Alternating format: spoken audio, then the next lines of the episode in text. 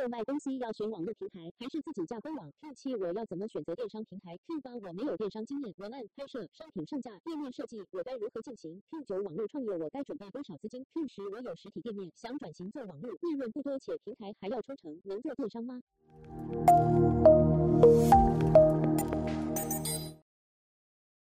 像我有一些朋友啊，他就有问过我说，哎、嗯，如果他想要做网络，那他是不是应该要自己架一个网站，还是说还要去那些电商平台开店？嗯、那这个问题的话，Sandy，你是不是也有被店家问过？很常被问，因为网络平台很多，然后官网的系统商也真的很多，嗯、然后他们不知道怎么做选择，所以我会在这边就是跟大家做一个简单的分析。首先，第一个是页面的呈现。其实像卖家们，如果你们有机会到网络上搜寻一些大型平台，他们的官网，其实他们的官网都做得非常的漂亮，而且很有自己的风格跟特色。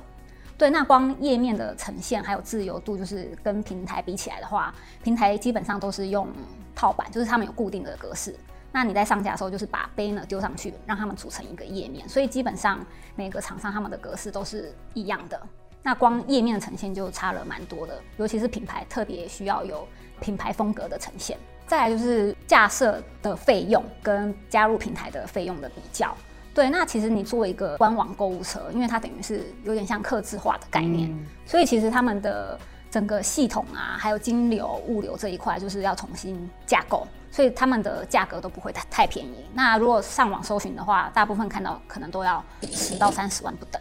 哦，这么贵？对，因为就客制化嘛，你可能多开一个功能就多了一些费用这样子。嗯，嗯，然后再来就是，如果你是加入平台的话，平台基本上费用都还蛮透明化的。目前据我了解，最贵的电商平台是大概六万块左右。如果以第三点来说的话，当你架设好你的网站，不管是官网还是平台，其实后面很重要，就是要有流量，有流量，有人流，它才会进来，你才会有营业额嘛。做电商的话，不管是 C to C 啊，B to B to C，或者是 B to C，他们其实都是已经有既有的流量跟会员了。对，那如果你自己做官网的话，做好了以后，你后续流量的问题，你要自己想办法来处理。哦，所以其实当我自己架了官网之后，这些都要从零开始累积。对。譬如说，你要去找一些网红、网美、部落客，你可能都要透过自己去接洽，然后想办法导流量进来。嗯。那假设如果我今天在平台的话，平台就同时有这样的资源去做一个分享。不同的平台的操作模式不一样，嗯、不过有一些平台他们是有后端的行销人员可以去协助你这一块，嗯，嗯，就就会差蛮多的。那感觉起来是比较好。嗯，那在第四个就是说活动的规划方面，嗯、你做官网的话，你自己每个礼拜。都要去想一些主题哦，这样好难哦。对，就是你要一直在想这些行销活动，什么满千折百啊，或者是第二件八折啊，满千免运啊，这些你都要自己去想，嗯，自己规划。那如果你加入平台的话，平平台后面基本上都会有行销或者是 PM。他可以告诉你说，哎、欸，这个礼拜的主题是什么？譬如说，哎、欸，我这个礼拜我们一起来共同去做满千折百的活动啊，然后看你，哎、欸，这边 O 不 OK？双十一啊，很多电商平台就会做，哎、欸，满一千一百一十一折一百一十一元这样子。所以我其实就可以直接去参加，然后不用去思考。对，你不用每个礼拜在想说，哎、欸，我这个礼拜的活动主题是什么？如果今天我是个行销人员，我应该会很开心。对，因为已经有人帮你想好。第五点就是治安的问题。哎、欸，怎么说？你你在网络上买东西有遇过诈骗吗？有，我曾经有接过诈骗电话，跟我说哦，我一次性付款，然后变到分期，嗯、然后每个月都要收，然后我就直接跟他说，他每个月都收啊，嗯，OK，他说你没关系吗？嗯、没关系，他就挂掉了，他就生气了，生气了，恼羞成怒。对，所以诈骗其实大家都原来都有经历过这个经验。对，所以我觉得网络治安来说，嗯、就是对消费者来讲是非常。重要的，如果你是加入平台的话，嗯，那因为平台他们基本上一定都会有一群工程师嘛，对，对，那其实工程师都很专业，在他们的技术下，其实你也不用特别的去担心诈骗的事件。那如果你是做官网的话，因为基本上你还要去请工程师去维护这个治安的风险，嗯、那后续的维维护也可能也有一些额外的费用产生，这样子。了解，嗯、所以其实能够防堵呃骇客啊这些治安的问题还是比较重要的。对，因为网络都是很注重个资法。嗯，综合刚刚以上几点的分析，就是帮大家做一个结论，就是说，如果你是初期是兼职的小卖家，那我不建议你从官网开始，嗯、因为官网它的门槛毕竟比较高。对，那建议你从平台开始。那你后续开始有规模了以后，然后也有资金也开始充裕了，那你有这个品牌的想法概念，那你就可以开始慢慢去做你的官网。对，那如果说哎，你后续人力上也 OK 的话，你官网跟平台要同时经营也都很 OK。嗯。那所以其实透过这样子的方式呢，你就可以自己去判断，选择比较适合你的方式哦。看是你要加入平台的电商呢，还是你要自己去建一个官网。不过都还是要量力而为啊。嗯。那假设如果今天卖家他决定了他想要加入平台，嗯、那他要怎么样去挑选平台？怎么样去下手选择这个平台？大家呃有空的话也可以去看上一支的影片，有介绍到网络三大模式有 C to C。B to B to C 跟 B to C。C to C 的话就是拍卖，人人都可以当卖家，那它的门槛比较低。那初期的话，它会比较像是一个呃小市集或者是菜市场的模式。那因为门槛比较低，初期不用费用嘛，人人都可以当卖家。然后再就是说，个人户也可以在那边经营。可是因为大陆卖家也会比较多。所以你会面临到的，如果你的会员又来自中国大陆那边的话，你可能价格会比不过这些大陆的卖家。嗯，这其实你从 C to C 切入的话，它是一个比较好的点，是说，因为你初期可能没有资金，没有预算，对，那你可以从这里开始切入，然后再来就是 C to C，它的抽成也是这三大模式里面最低的。入门的成本其实算是最低，然后也最容易。嗯、对，只是说呃，有竞争的人会跟你去。做价格的一个比较，然后这件事情反而会是另外一个需要去思考的部分。对，这个是要比较注意的地方。那刚刚有讲到，就是 C to C 它的门槛比较低嘛，对啊，然后个人卖家在上面居多。嗯，像我自己也可以在上面卖。对，我就会卖一些我不要的二手商品。嗯，当然，呃，个人卖家在上面卖的话，你看有二手，其实品质就是比较参差不齐。你有买过一些什么比较品质不好的吗？像之前我就有买过一款面膜。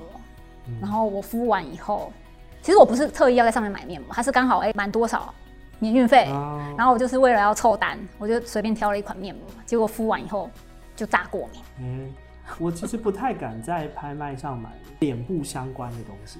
对，而且你最近不是买了一支新的 iPhone 吗？你在哪边买的、啊？新买的 iPhone 十二 Pro。嗯，今天的影片就用 iPhone 十二 Pro 拍的，相信应该画质会比较好。那你是在什么样的平台上面购买啊？呃，我是在官网上购买的。哦，对，因为官网上我还是会比较相信呃它的品质。嗯，然后甚至可能如果说我今天不小心收到机网，就是非常非常的衰的话。我还是可以告诉官网说，哎、欸，我收到机王，他可能会帮我退换。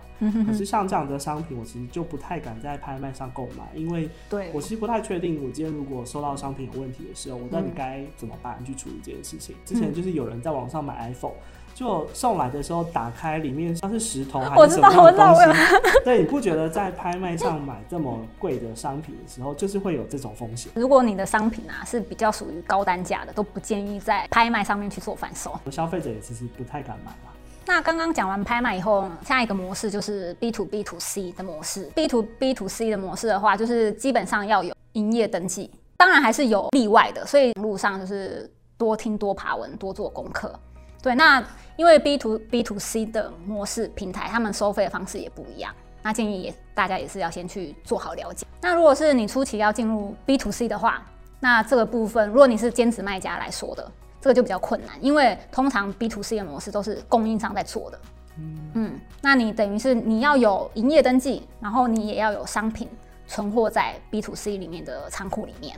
对对，兼职的卖家来说，比较初期比较不这么建议。那以上刚刚选择平台的方式，呃，建议就是各位卖家都可以去参加看看，就是各个平台的说明会。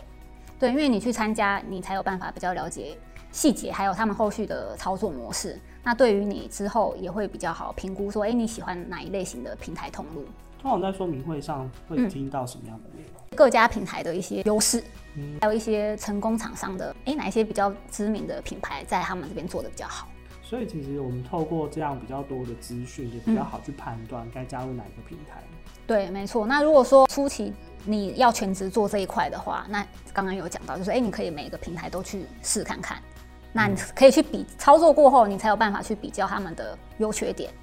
那这样子，我不就费用每个平台都要付？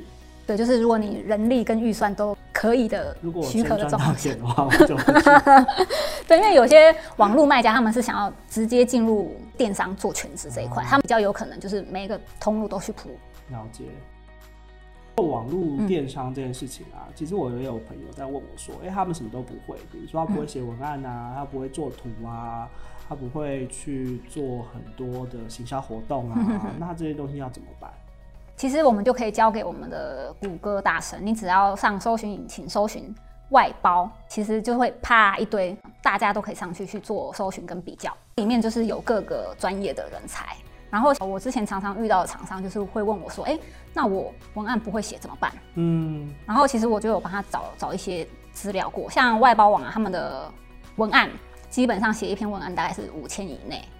对，那如果说哎你不会拍照的话，像商品拍摄，对，呃，有问到比较便宜的是一张照片是五百，哦，那还蛮便宜，算便宜的。对，然后再来就是说，呃，如果他们是卖服饰，想要找一些 model。